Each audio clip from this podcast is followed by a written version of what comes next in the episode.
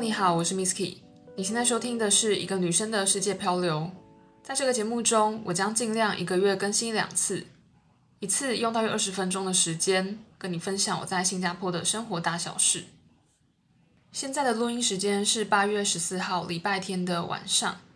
之所以会想要录这一集呢，是因为最近刚好在 IG 私讯接到了一个听众的来信，他就说他刚好会在新加坡过境转机，然后会待两天。那就问我说，当地有什么好吃或者觉得特别好逛，是我非得要推荐不可的？也是因为这个问题，我才发现，其实在我去年五月来到新加坡开始生活之后，我多半都是用当地人的角色在分享我平常在这边的吃喝玩乐啊，还有一些生活经验跟观察，反而比较没有用观光客的角度去推荐一些当地比较著名的景点啊，或者一些观光的特色。这集呢，我就是把一些食物啊，或者一些景点做了一些分类，这样子，如果哪天你想要来新加坡玩的时候，或许也可以当做一个参考。不过，因为这些景点有一些是中文可以找得到，有一些是英文发音，但有一些的字它不一定是英文，可能是马来语啊，或是其他东南亚的语言。所以，为了要让大家比较好找，我会把这集的提到的景点，还有一些食物都放在 Podcast 的备注栏。或者你也可以到 IG 搜寻一个女生的世界漂流，找到我们的 IG 之后，我也会把这些资讯放到现实动态，并且加到典藏里面，让大家比较好找。那第一个部分呢，想要推荐的景点其实是最容易可以找得到的，也就是在机场周围附近。比如你今天只是要在新加坡过境个一两天，甚至可能只是转机，然后刚好可以出境停留的话，那有两个地方我觉得算是蛮适合的。第一个地方，它其实是一个室内的 shopping mall，它叫做 Jewel，这个中文就是宝石的意思。那它其实是近几年才刚盖好的一个 shopping mall，它就真的是紧接着机场。你一出境之后呢，它就会有连通道，可以直接连到这个 shopping mall 的室内，你就可以开始逛街采购了。那它主打的就是它有世界最高的室内瀑布，然后我印象中这个室内可能五六层楼吧。但反正它就是有一个很大的像是瀑布帘幕的感觉，然后在限定的时间，它晚上还会有搭配音乐去呈现一个水舞，就算是一个噱头吧。然后室内我觉得它弄得也蛮美的，它是一个环形的结构，圆形环状的地方你就是可以逛街。那中间它就是这个室内瀑布，它打造的有点像是一个热带丛林的感觉，所以其实在中间的地方你也可以坐在那边休息啊，然后看瀑布或者吃东西。算是还蛮惬意的一个逛街氛围。然后另外一个在机场附近的景点呢，我们就统称它叫做东海岸 （East Coast）。其实把新加坡想象成一个四面环海的小岛嘛，机场的话其实是在新加坡的东北边，然后整个东边呢，它都是有海岸线的。所以如果喜欢大自然的人，就可以沿着这个海岸线去骑脚踏车，然后看一下周围的海景啊、风景，我觉得算是还蛮舒服的。而且我觉得新加坡算是把这种室外的自然景点规划得还蛮好的，所以骑车的那个路线啊，或者是你可以休息停下来的地方，周围的餐厅或小吃店等等的，都是有安排然后规划好的。总之，这个东海岸就算是一个对于观光客来讲可能没有那么热门，但其实是当地人还蛮常去的一个地方。周末的时候就可以看得到很多人在海岸边野餐啊，或是露营。也有很多家庭会带着小朋友在那边散步或者是运动。再来呢，既然提到大自然的话，我可以再介绍几个比较可以贴近大自然的地方。如果你是一个喜欢运动啊，或者想要体会一下在新加坡这个都市丛林里面可以怎么样享受世外桃源感觉的话，你也可以参考一下我推荐的这些大自然景点。第一个它叫做 Southern Ridge。它 Southern Ridge 的意思其实就是新加坡的南部有一连串的山脊，但这个山脊它也不是说很高啦，它就是一个稍微有点坡度的地方。然后新加坡政府也是规划的蛮好的，有一些步道跟楼梯可以走。沿路的话呢，比较高的地方大致上可以俯瞰到新加坡的市景。那如果没有那么高的地方的话，两边就都会是蛮多树的，所以整个绿意盎然啊，被树围绕的感觉。其实也算是还蛮大自然的啦。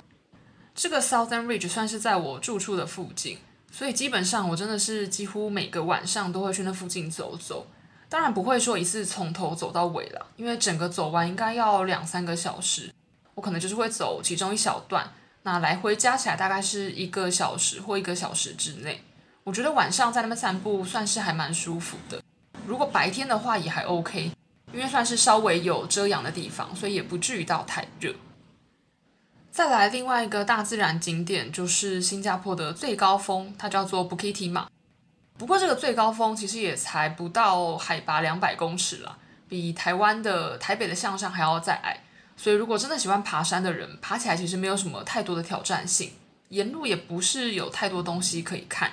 而且它其实离市中心还蛮远的，所以如果你是一个单纯来新加坡的观光客的话，到那边要花一点时间，我就会没有那么建议你专程前往到 Bukit m a 这个地方。再来第三个大自然景点呢，就是 Sentosa，也就是在新加坡南部的小岛。这个南部小岛上呢，它有环球影城，然后也有水族馆，那其他的餐厅啊或者逛街的地方也都是有的。通常应该是想要来环球影城的观光客才会来这个岛上啦，不然如果单纯是想要看海滩或者水族馆的话，我是觉得台湾的水族馆跟海滩应该就算是蛮够看了。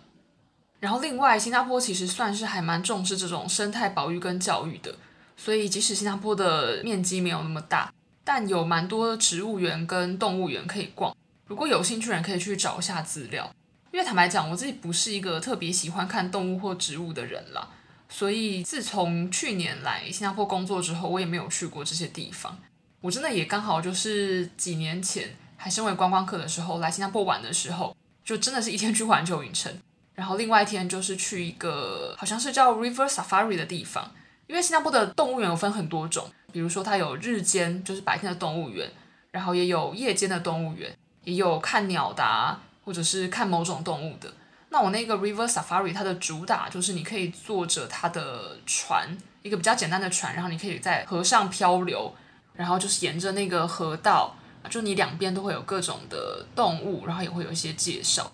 我唯一的印象就是这样了，其他的内容我真的也不是太清楚。然后最后一个想要推荐的大自然景点呢，就是新加坡的一些离岛，比较有名的就是在机场附近。东北边那一带有一个叫做乌名岛的地方，它的主打就是你可以搭船过去，然后可以在岛上骑脚踏车，看到一些比较原始生态的环境。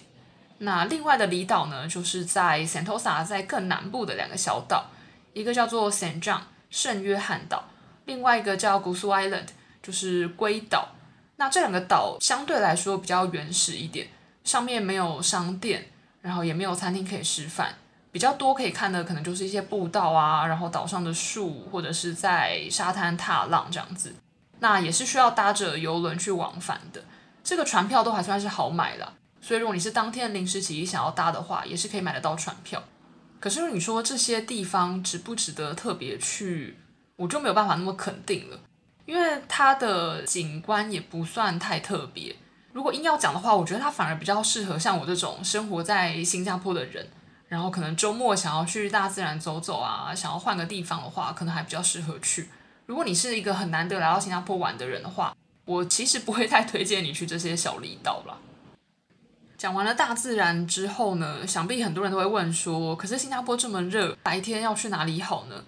如果你是怕热怕晒，然后也很怕新加坡这种艳阳高照的地方的话，那白天当然就是躲在室内最好。其实蛮多新加坡人的周末娱乐也都是躲在室内吹冷气啦。那说到室内吹冷气呢，最推的当然就是各种 shopping mall。如果要逛 shopping mall 的话呢，新加坡的市中心有一条叫做乌节路的地方，你可以把它想象成像是台北的信义计划区，就是有非常多的百货公司，然后很多店面可以逛。这些百货公司各有各的特色，可能他们有不同的风格啊，或者有不同的店面。可是基本上，如果你没有特别讲究的话，他们就是大同小异了，就是吃喝玩乐啊，然后你要逛东西、买名牌或者是一般的平民服饰，都是可以在 mall 里面找到的。但我觉得比较特别的是，新加坡的 mall 里面的店面种类算是蛮混杂的。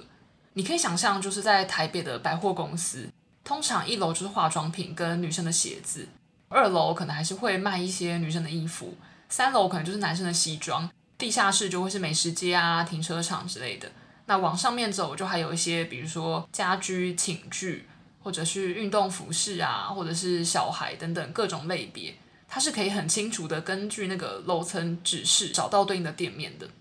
可是新加坡的店面还蛮不一样的。以我家附近的一个很大的 shopping mall，它叫做 Vivo City，以它当例子，它的店面种类呢，在每一层真的是超级超级混杂。比如说一楼一进门有一家 H&M，可是 H&M 的隔壁就是化妆品店跟一些保养品店，然后再过去可能又是一个 Dyson，就是卖吸尘器的店。你就觉得说，为什么这个家电啊，跟化妆品跟服饰店会混在一起？然后再往里面走呢，就会到一个很大的超市，但超市旁边却是眼镜店。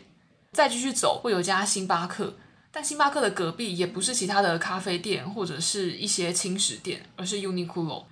然后如果你往上面走的话，还会比如说在衣服旁边可能会有大创，或者是在火锅店旁边有图书馆，就会觉得天哪，要找东西真的很困难。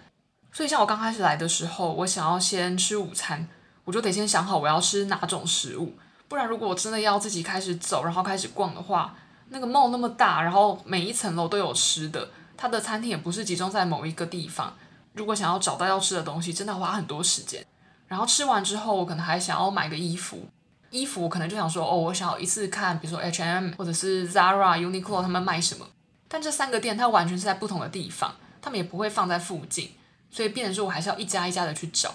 那找完之后，也许我还想要逛个运动类的服饰，比如说 Nike 啊、Adidas 之类的，我就还要再分开的去找，因为他们也不是被放在一起的。那我觉得这样安排的方式呢，可能就是想说，让大家可以逛到不同组成的店，然后也可以延长这个游客们或者是消费者们在这个 mall 里面待的时间。但当然，对我这种目的很明确的人来说，我真的就很困扰。不过幸好我现在在新加坡待的时间也久了啦，所以也常逛的店就那那些，我就不用花太多时间去找路或者是找店。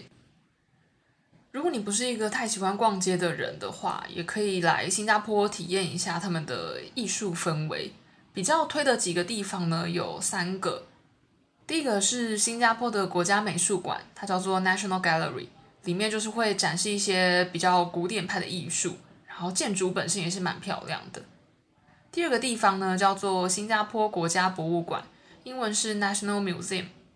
但如果你没有那么喜欢看画啊，或者看一些历史的东西的话，也可以到新加坡的表演艺术中心，它在金沙酒店的附近，所以其实附近走起来还算蛮舒服的，就是有那种水岸啊，开始散步的感觉，应该还蛮不错的。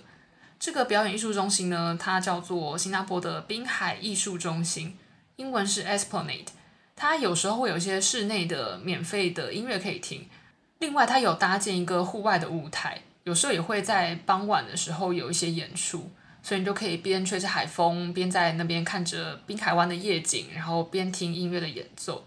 我自己跟朋友也去过几次这样子的活动，我们都还蛮喜欢那样子的氛围的，就很悠闲，然后你也可以听音乐，算是一个文艺气息会加分的感觉吧。讲完室内吹冷气的类别之后呢，另外一种就是比较偏向娱乐啊、夜生活的类别，可能也是新加坡年轻人比较会去的地方吧。我也不太确定啊，因为我真的是一个平常偏宅的人。如果真的有出门的话，就是两类，一个就是我自己喜欢往大自然去跑，另外一个可能就是跟朋友约某个地方去吃饭啊，或者喝点小酒。所以接下来要介绍的这些娱乐呢，其实有一些是我目前都还没有尝试过的。第一个就是在 shopping mall 里面攀岩。新加坡这几年还蛮夯这种室内运动的，毕竟新加坡没有什么自然的可以去活动的地方嘛，面积不是太大。那攀岩的话，就是搭上一面墙就可以了，相对来说可能比较容易一些。另外呢，也可以去打保龄球或者是唱 KTV。另外，在新加坡的市中心还有一个区块叫做 Bugis，这个 Bugis 呢，刚好也有一条叫做 Bugis 的街道，它就叫做 Bugis Street。那那个 street 你就可以把它想象成有点像是西门町的某个大楼的感觉，可能像是万年或狮子林那样子吧，就是一个建筑里面，然后有可能两三层楼，里面就是有很多小店，可能是卖衣服啊，或者卖一些杂货、卖鞋子、卖包包之类的一些饰品店，所以就算是可能年轻人如果要逛街买东西的时候，就可以去那个地方找找看。如果是要吃东西的话呢，有两个区域是我自己还蛮喜欢的。我觉得那个氛围算是还蛮舒服，它没有到那么市中心，但是离市中心也才两三个捷运站的距离，所以要前往的话也算是方便。而且它白天就是有很多的咖啡厅，晚上的话餐厅跟酒吧也蛮多的，所以不管你是要吃哪一餐，应该都还蛮适合。这两个区域呢，一个叫做 Telok Ayer，另外一个叫做 Tanjong Pagar。这两个区块有很多的异国美食，比如说韩式烤肉啊，或者是一些比较欧美式的早午餐，或者是一些咖啡厅等等，选择还蛮多的。所以不管你喜欢吃哪一类的食物，应该都可以在这边找到想要吃的餐厅。另外，如果懒得到这两个区域的话，也可以直接在市中心，就是克拉码头那一带。那个克拉码头，你可以把它想象成很像是台湾的可能新店的碧潭，或者是淡水的渔人码头吧。就是在河岸边会有很多海景餐厅，然后你就可以在河的两岸开始看夜景啊，甚至你要搭船也可以。那如果你在岸上的话呢，就是可以坐在河的两边的餐厅，然后在那边很悠闲的吃饭。那边除了餐厅之外，也有一些酒吧，所以晚上还蛮多人会在那边喝酒的。既然讲到餐厅呢，再来就想要介绍一下新加坡比较有名的一些美食。但其实我接下来要介绍这些食物啊，有蛮多是我自己都还没有吃过的。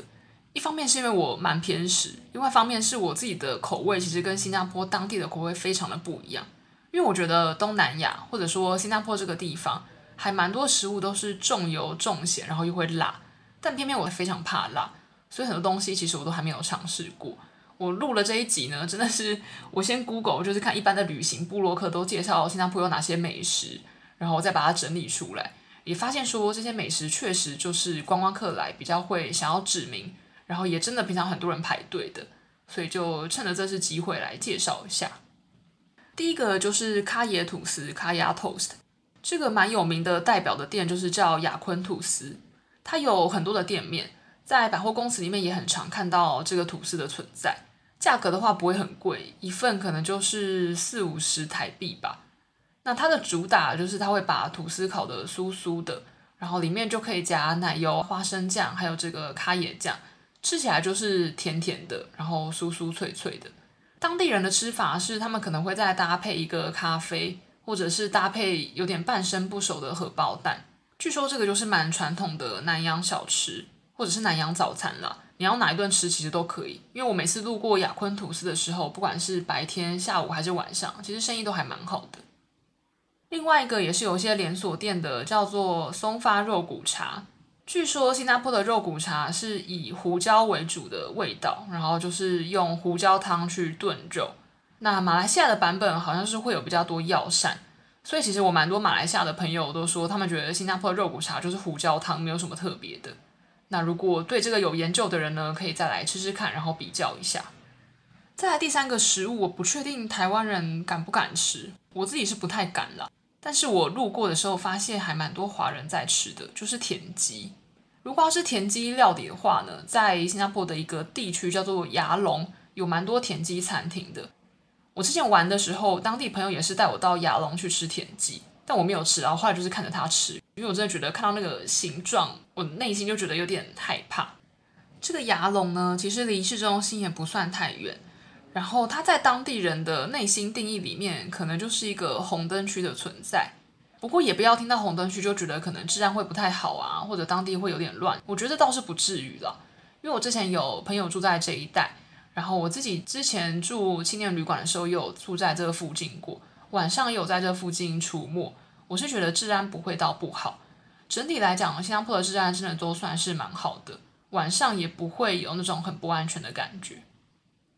再来一个食物呢，叫做 Rojak，中文叫做罗勒，它其实是马来文啦。然后这个 Rojak 在马来文里面，它就是大杂烩的意思。它就是会把一些水果啊、蔬菜，甚至你还可以另外再点鱼类，然后把它混杂在一起。据说它就是东南亚的沙拉，然后另外还会再配上一些有点辣的酱，再加上花生粉，所以整个东西吃起来应该会是又甜又辣的。我自己一样没有吃过，然后我有问过同事，问他们有没有吃过，其实很多人也都不太敢吃，因为他们就觉得这个东西到底是你要当正餐吃吗？还是你要把它当水果？但是你要把它当下午茶，好像也不太对，毕竟又甜又辣，听起来就是一个还蛮特别的组合。但如果是喜欢尝鲜的人，还是可以试试看啦。蛮多新加坡当地的那种小贩中心 （hawker center） 都会有卖这个 rojak，所以应该是还蛮好找的。再来要介绍的呢，也都是可以当正餐吃，然后也都是会辣的东西。所以这几个基本上我也都还没有试过。第一个叫做拉萨，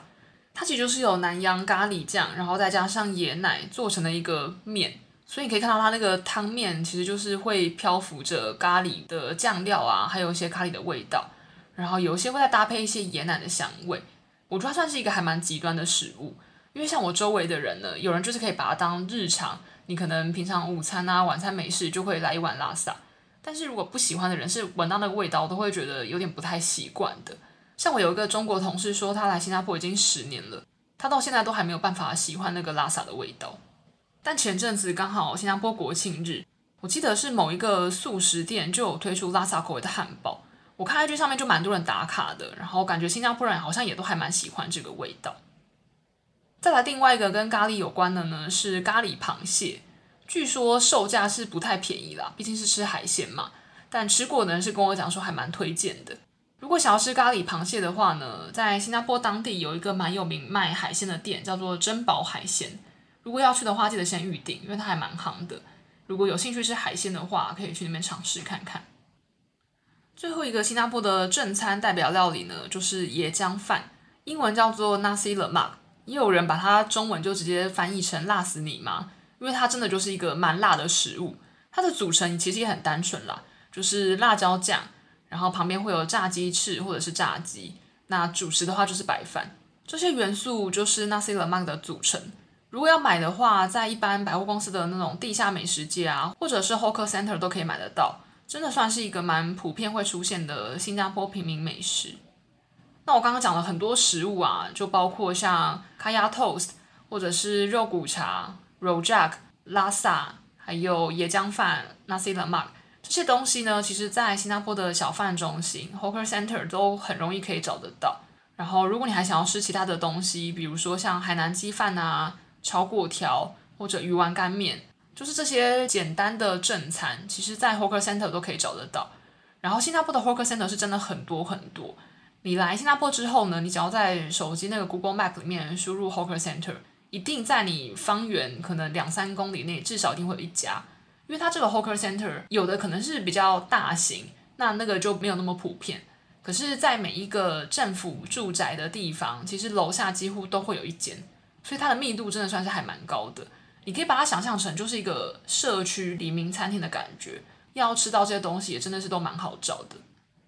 不过我刚刚前面也有讲嘛，就是作为一个没有那么喜欢新加坡传统食物口味的台湾人呢，我在新加坡最常吃的反而是这边的各种异国料理，比如说印度菜啊、韩式烤肉、日本料理啊、美式汉堡、意大利面、披萨之类的，这边都可以吃得到。然后，因为新加坡这边华人很多嘛，其中中国的人当然也蛮多的，所以新加坡当地，尤其是中国城一带，有非常多的中式火锅或者是各省料理，比如说重庆的烤鱼啊、东北菜啊，各种料理真的都有。然后也会有马来西亚的娘惹餐、日本的怀石料理等等。所以，如果你跟我一样没有那么习惯尝试当地料理的话，要找这些异国料理也是完全没有问题的。如果是特别想要吃台湾吃不到的东西的话呢，我反而会推荐两家店，一个是美式汉堡，它是从美国东岸来的，叫做 Shake Shack；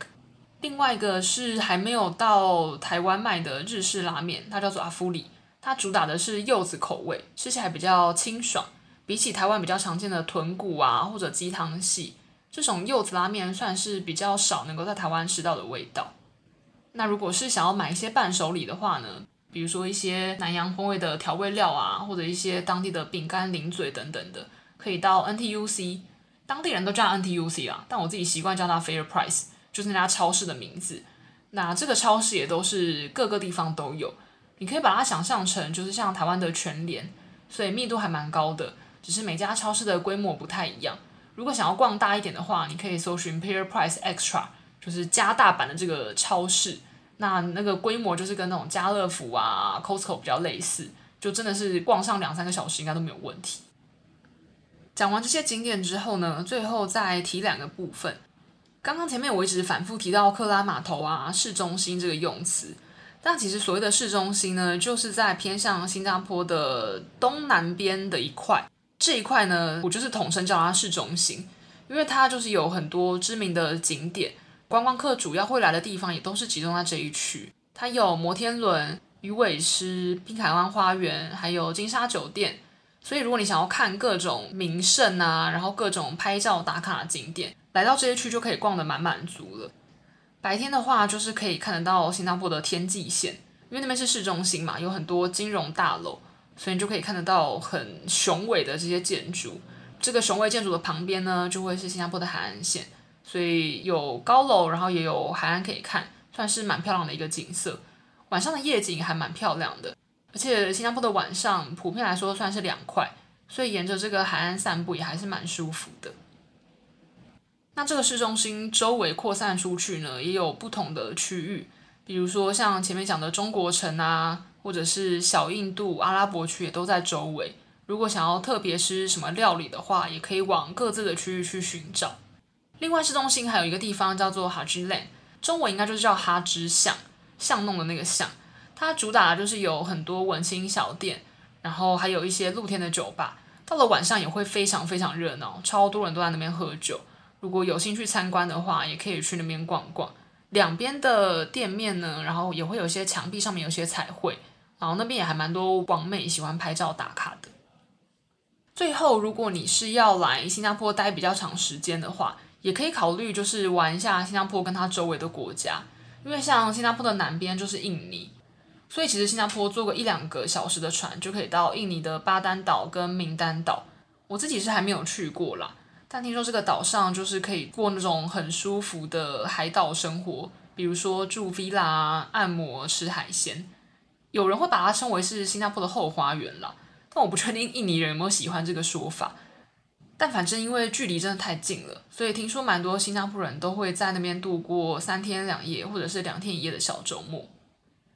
如果是从新加坡往北走的话，就是马来西亚，有一些人也会开车或者是搭巴士到马来西亚的柔佛，他们叫做 JB，那边也是有一些美食啊，或者是 shopping mall 可以逛，物价的话就是比新加坡还要低。所以也有些新加坡人周末就是会去那边采买啊，或者是按摩、美容。如果是再往更北的马来西亚的话，也可以搭一两个小时的飞机去吉隆坡或槟城这些大城市。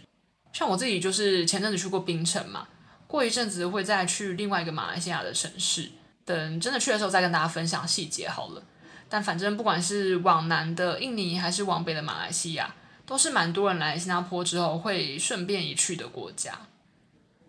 我自己觉得在新加坡这个地方玩很方便的点就是交通真的蛮方便的，因为新加坡的面积真的很小嘛，他们的地铁做的还蛮完善的，所以平常其实用地铁或者是搭巴士就可以到很多景点了。如果真的不想要人挤人或者是等车的话，也可以先安装一个手机 App 叫做 Grab，可以把它想象成就是像之前台湾有的 Uber 了，轿车来说的话就还蛮方便的。那最后呢，就像我前面讲的，我上面介绍这些景点啊，或者是食物，我自己不一定有尝试过，但反正我就是一个半个当地人跟台湾人的角度去跟你分享，说这些地方我觉得值不值得来，值不值得吃，你可以当做一个参考。那最后我就想要分享一下我自己比较喜欢的景点，也许你会觉得听起来很日常，因为这个真的就是我周末会做的事情。可是，如果你是比较没有想要走观光客路线，比较想要体验新加坡当地人的周末生活的话，或许你可以参考看看。基本上到了周末呢，我通常会先睡到中午。其实是因为你不管是早上起来还是中午、下午起来，新加坡的白天都差不多热。你即使是可能九点、十点出门，那个热度也跟正中午差不多了。然后下午四五点也还是跟正中午一样热，所以我觉得你几点出门真的都没有差。那早餐的话，有时候不吃。如果真的要吃的话，可以在家里附近啊，或者是 shopping mall 里面找一个咖椰吐司来吃。然后再来的话，我喜欢到我家附近的 Southern Ridge 去运动。它有不同的路线可以走，有的地方可以看到海，有的地方是看山看树，